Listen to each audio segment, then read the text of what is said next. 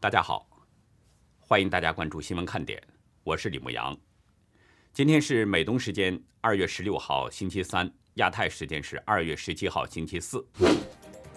马克龙与习近平十六号进行了通话，习近平希望推进中欧投资协定生效进程，而马克龙则呼吁中共签署国际劳工组织框架下的各项协议，包括反对强迫劳动公约，并解除对立陶宛的制裁措施。俄罗斯十六号表示，俄军在克里米亚的军演结束，撤出部队以及战车等设备，并公布了相关视频。日本前首相安倍晋三智囊、日本学者岛田洋一日前提出，日本军队应该加强斩首行动的能力，从根本上震慑中共及朝鲜，唯有如此才能带来和平。美国贸易代表办公室十六号发布报告，批评中共未能履行加入世贸时所做的承诺，也没有兑现美中第一阶段贸易协议，但是报告没有说明是否采取什么行动。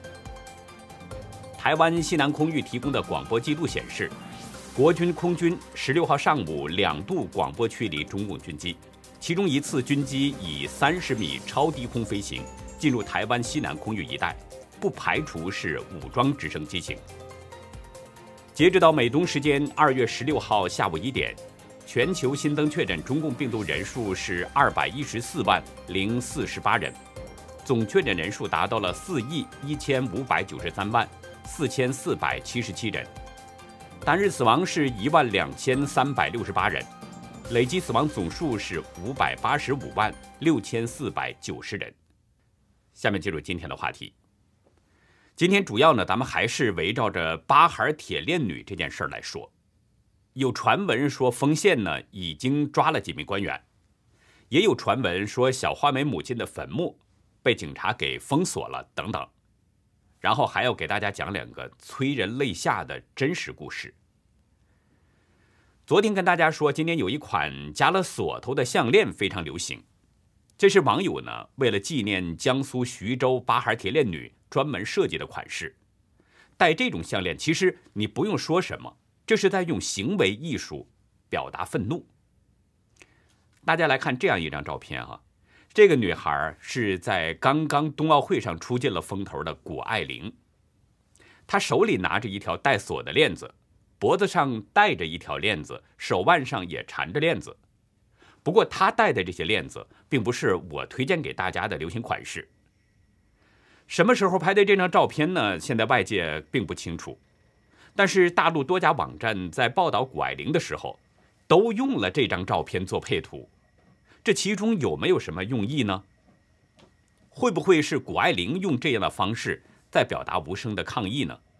或者说，是不是大陆的一些网站借助谷爱凌的影响力，向中共当局传递无声的愤怒呢？我不知道他们是不是有这样的想法，但我希望是这样。其实，在中国啊，在中共统治之下，即便是外国人。也可能在下一秒就变成八孩铁链女。有一位网友在微信上说了一件事，应该是值得身在中国的老外们深思。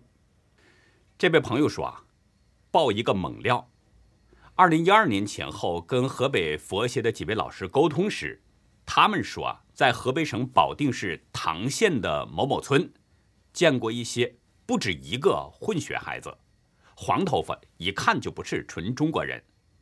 他们进一步打听，说村里有光棍把独身旅游的外国女留学生打晕、打断腿，长期监禁在家生出来的孩子。同时，当地警察存在知情不查甚至包庇的嫌疑。这位网友当时听到这个消息呢，也觉得情节过于离奇，而且没有办法查证，所以并没有深追下去。但是在八孩铁链女这个事件不断发酵之后，他表示愿意向调查记者提供相关的电话。另外一位网友呢，看了他这个帖子，讲了他了解的一件事儿。他有一位朋友是嫁了一位犹太人拉比，在北京犹太教会帮忙。一次呢，教会是收到了一个奇怪的邀请，是山东的一个村子邀请拉比去参加婚宴，理由是。新娘是犹太人，到那儿发现新娘果然是一位白种犹太人，姑娘快哭了，用希伯来语对拉比说：“救救我！”根据他知道的这件事，所以网友认为呢，这位网友提到的说这事儿说不定是真的。我想，如果不是巴哈尔铁链女这件事被意外的曝光，包括我在内，许许多多人根本就想不到还有这样的地方。想不到我们活着竟然可以看到中共控制下的地狱一角。虽然我们现在看到的被拐卖迫害的呢是中国女性，但是在那些农村光棍的眼里边，女人就是女人，不会对外国的女生另眼相看。在董志民和杨庆霞的这个结婚证被网友曝光之后，网上的这个关注度是非常罕见的高涨。有网友在今天的推文中公布，微信指数中关键词锋线的指数大约是一点九亿，也就是说，仅仅就是今天一天就有一点九亿人次搜索了“锋线”这个关键词。昨天也有网友粗略对巴哈尔铁链女事件做了一些统计，仅在微博上，两个相关话题的阅读量就接近五十亿次。如果再加上微信等等其他社交平台，以及国外 Twitter 等等这些社交平台加在一起，网友推估阅读量很可能已经超过了一百亿次，甚至超过两百亿次都有可能。如此之高的关注，就是因为人们都在担心自己有没有可能是下一个巴哈尔铁链女呢？自己的妻子、女儿、母亲和姐妹。有没有可能成为人贩子眼中的目标呢？现在已经是人人自危了。也正因为如此，人人都感到了不安全，所以人们才呼吁彻查真相的这个声音此起彼伏。在北京大学一马当先之下，清华、人大、浙大、川大、武大、南开等等这些名校的校友是纷纷行动，有的联名呼吁，有的成立管卖关注群等等。各种行动接力不断。据自由亚洲报道说，上百位中国的艺术家也为巴哈尔铁链女以及中国的妇女的处境发起了锻炼艺术行动。锻炼行动发起人、云南七零后艺术家张九云表示，这个行动是以解去拴着他的铁链、断掉贩卖他的金钱链为主轴，收集艺术作品，然后在线展览。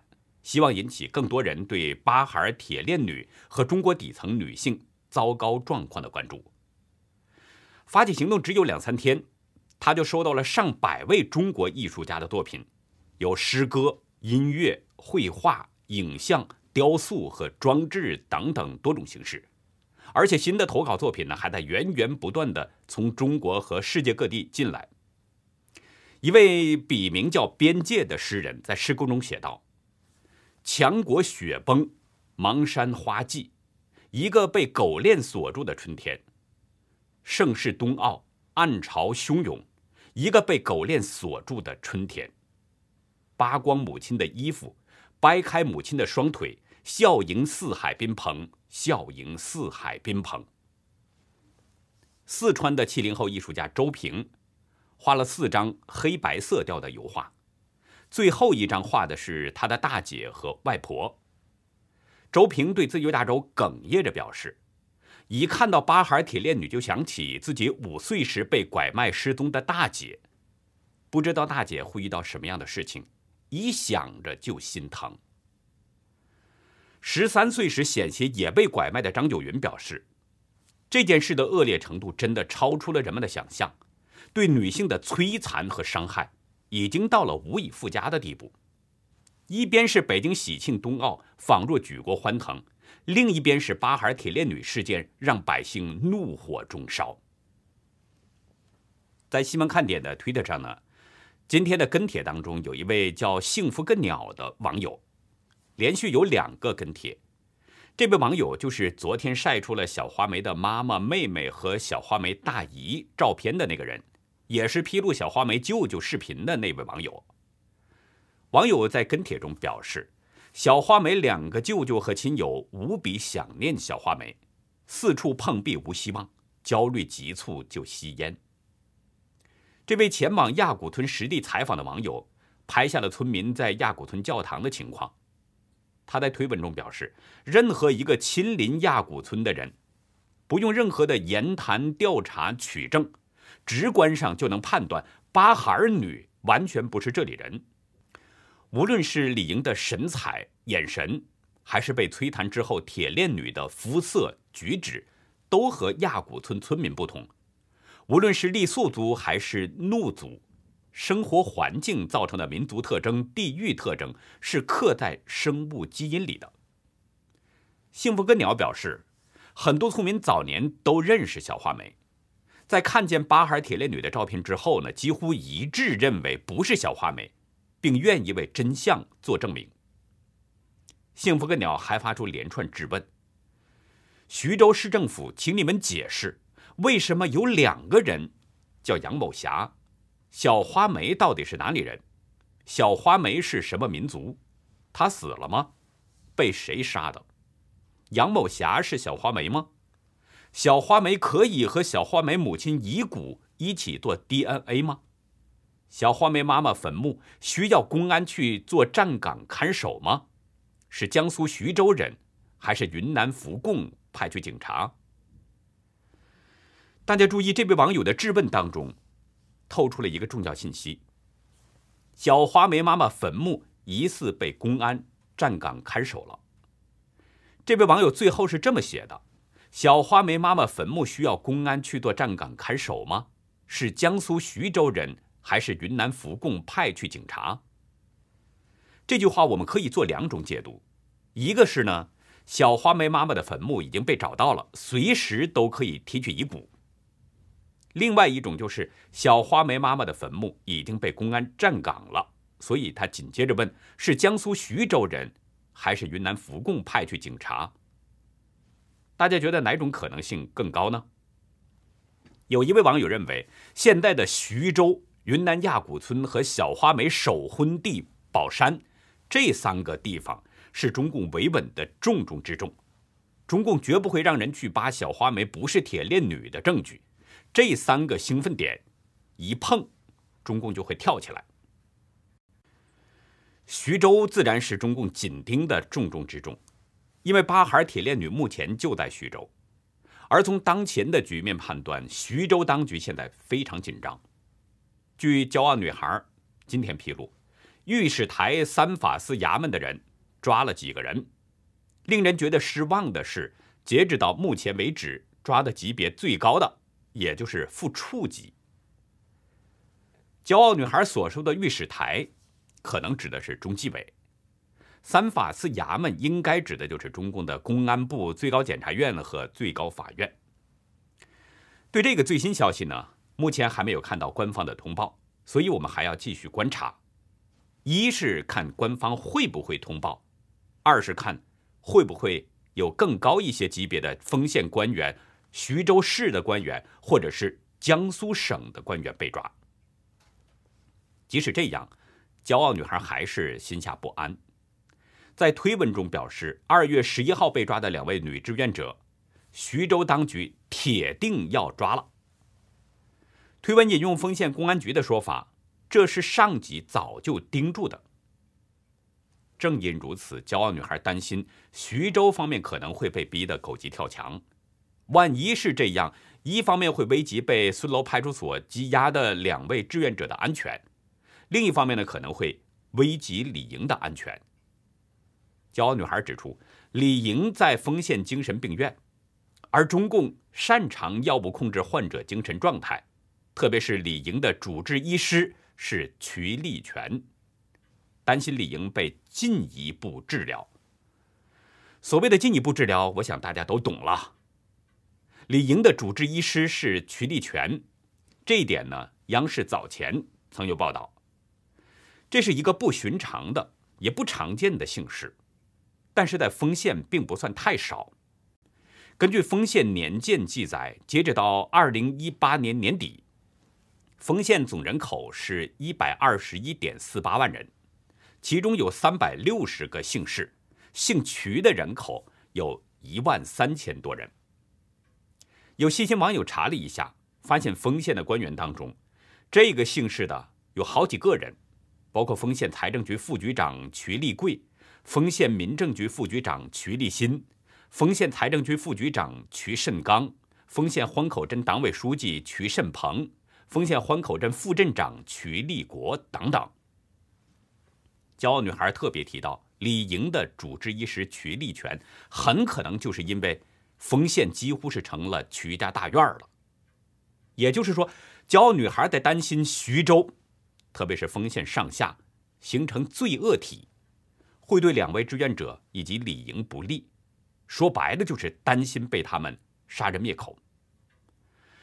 事实上，徐州当局的第三份通告和第四份通告已经就折射出了这一点：徐州上下很可能结成了罪恶同盟，要抓就一起被抓，要死。就一起死。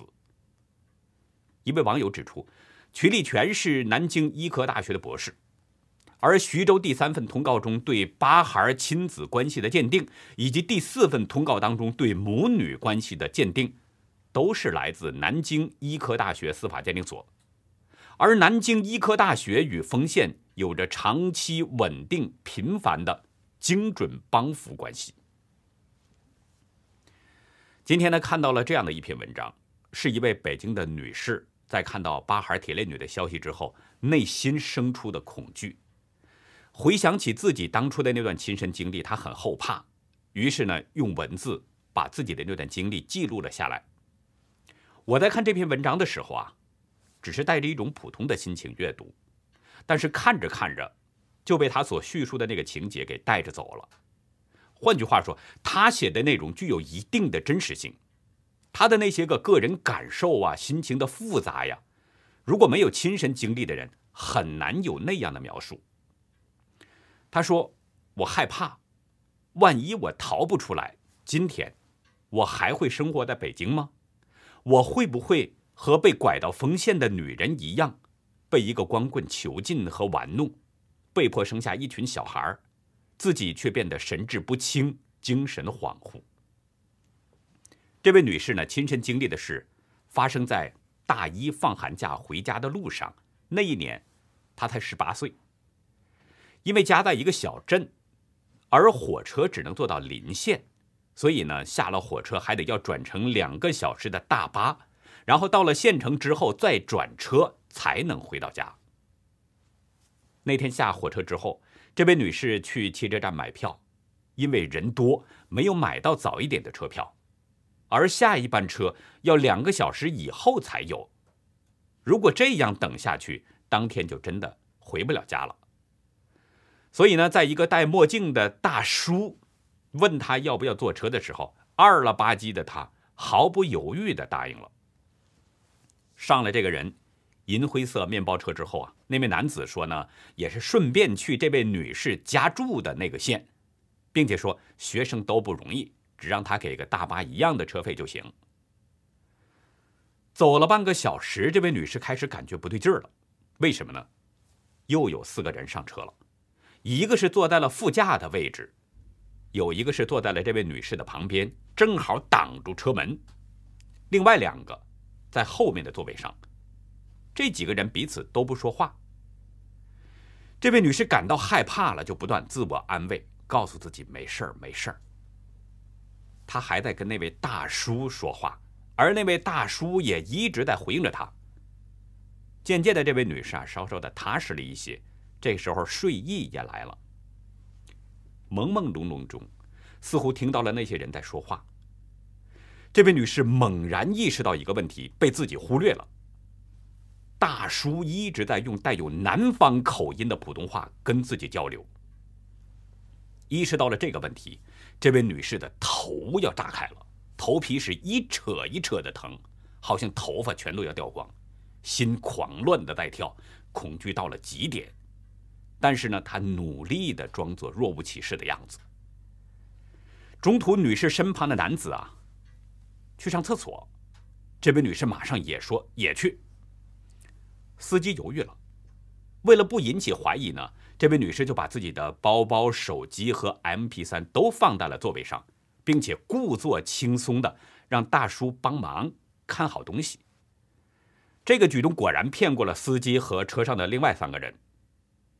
下车之后，女士的腿软的不行啊，但是他却装作蹦蹦跳跳的走，还哼着歌。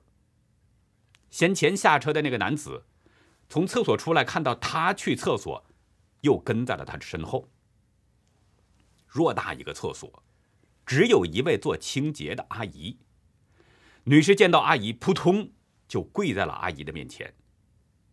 大惊失色的阿姨刚想说什么，她立刻捂住了阿姨的嘴。他压着声音告诉阿姨自己遇到了困境。阿姨说的是方言，让她等等，然后拎着大袋子就出去了。不知过了多久，门外有人催她出去。女士这时候马上跑到隔间锁死了门，同时呢还在想着能不能从天窗翻出去逃走呢，甚至她还想到如何自杀才不会痛呢。终于，那位阿姨回来了，外面还有一大群戴着施工帽子的男人，那是在附近修路的农民工。这些人热心地通知了女士的父母。到这个时候，他才知道那辆车走的路完全与女士回家的路是相反的。这位女士写道：“我傻了，连句谢谢都说不出来，甚至于他们在我耳边说话，我都听不到。”天色黑了以后，爸爸妈妈终于来了。看到爸妈，他才大哭出来。这位女士表示，直到现在，一直都不敢坐出租车和网约车。我想这是可以理解的，因为那个过程太惊心动魄了。如果不是中途去厕所，如果厕所里没有清洁阿姨，如果如果如果。他可能已经在哪个偏僻的农村被关了起来，甚至可能给光棍已经生了几个小孩了。跟这位女士相比呢，北京女生楠楠很不幸，上学路上被人贩子以问路为名下药后，拐卖到了河北农村，长达六年之久。楠楠的事件，北京晚报曾经有报道。当时十四岁的楠楠正上初中。就遭到了人贩子的拐卖，到了那个偏僻的村庄以后，第三天，村长就给他办了个假户口，甚至还给分了块地，但是那个户口本等等证件上的名字、年龄全是假的，可是公章却是真的。六年中，楠楠想尽了一切办法逃走，但是那家人看得很紧，只要他一往村外走，立刻有人给这家通风报信。追回家之后，随之而来的就是一顿拳打脚踢。有一次几乎是逃跑成功了，那是在一九九六年。他跑出去之后呢，沿着公路走了一天，晚上在一个村子里边借宿。没想到，这个村子的人认识买楠楠的那家人，于是他又被绑架回去了。毒打是一定的，而且从这以后，楠楠几乎每天都被锁在了家里边。二零零零年十二月九号，楠楠终于抓住了机会，骑着自行车一路狂奔到附近的乡镇，然后打了一辆车，又到了高碑店，紧接着他又换乘长途汽车，这才回到北京的家中。他抱着妈妈，哭了两个晚上。楠楠的归来，让这个家有了狂喜，但心痛也很剜心呐。男的介绍，在六年中，他被迫干繁重的农活，被锁在家里，还要剥花生、搓玉米、熬油，有一点干得不够好，就是一顿打骂，身上经常是青一块紫一块。六年当中，他每天都在拼命的想家、想爸爸妈妈、想老师同学，身体一天比一天坏，患了严重的贫血，但那家人却找来了兽医。给他看病。六年当中，他身上一直穿的都是那身被拐卖时候穿着的校服，脚上的鞋是别人扔掉的一双老太太才穿的破棉鞋。接下来呢，我们来说一点香港的情况。最近香港的疫情比较严重，今天呢是新增了四千二百八十五例，其中绝大多数都是本土病例。这是疫情爆发近两年以来的一个新高数字，而且香港今天也是新增了九宗死亡病例。香港的卫生署指出，感染的主要毒株就是奥密克戎。感染人数激增，使香港的医疗系统面临着巨大挑战。急症室已经进入到了战地模式，但目前仍然有一万两千名患者在等待着住院。而且糟糕的是，截止到昨天，有一百多位医务人员也感染了奥密克戎。其实呢，有很多医学专家等等都介绍过，感染奥密克戎并不太可怕，症状比较轻，而且死亡率也不高。但即使如此啊，习近平还是对香港发话了。亲共的《文汇报》和《大公报》今天报道，习近平要求港府负起主体责任，把控制疫情作为当前压倒一切的任务等等。文章还特别说，港府必须切实履行习近平的指示等等。我不知道大家如何理解习近平这句话。他要求控制疫情，压倒一切。在我看来，这个意思就是说，不管什么事儿都没有控制疫情重要。大家都看到了，中共控制下的大陆各地的确都是在这么做。只要发现疫情，企业停工、学校停课、交通切断、百姓足不出户等等等等。其实呢，还可以用简单的一句话来说，就是。中共为了抗疫，可以不惜一切代价的封城，哪怕是有再多再严重的次生灾害，哪怕是百姓没吃没喝走上绝路，也要全力封城。习近平的这种要求，是不是在暗示临政当局也像大陆城市一样，采取极端严厉的封城措施呢？事实上，前两天已经有香港政府的官员和医疗专家在讨论封城这个问题了。总部在北京的多维新闻报道说，香港疫情大规模爆发之后，一些亲共的官员和医疗专家就建议，应该模仿内地一些城市的做法，大规模实施禁足令。现在习近平亲自对香港的抗疫问题发声，背后所含的这个意味，也是不言自明的了。那么，香港当局会不会采取封城措施呢？林郑月娥昨天表示。港府还是不打算采取封城措施，不过呢，他也说不排除任何可能的防疫措施。也就是说，从香港自身的情况来说呢，林郑月娥可能不愿意像大陆那样封城，因为封城带来的问题太大了。但是我们知道，现在的香港早已经不是一九九七年之前的那个香港了，林郑早已经被中共控制在手心了。尽管他软抗了北京当局，但林郑也清楚，他的软抗力量太小了，对中共来说微不足道。所以呢，我提醒香港的朋友，趁着现在还没有宣布封城，尽早储备一些食物等生活必需品，以免在封城之后出现断粮等困难情况。二月十四号。传闻北京冬奥会的火炬在大火中熄灭了。此前，北京冬奥会开幕式导演张艺谋曾说呢，开幕式的最大伏笔是引用李白诗句“燕山雪花大如席”，似乎是用这个来描绘他的创意。但实际上，这里边是暗藏着反袭的元素，更预示着大凶之兆。欢迎大家到优乐客会员区来了解更多。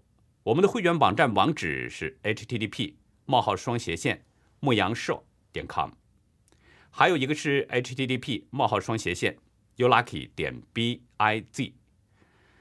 那好，以上就是今天的节目内容了。如果您喜欢新闻看点呢，请别忘记点赞订阅，也希望您在视频下方留言与我们进行互动。当然，更希望您能帮我们把这个频道给多多的转发出去。让更多的有缘人能够看到我们，让更多需要了解真相的人接触到我们。感谢您的收看，也感谢您的支持和帮助。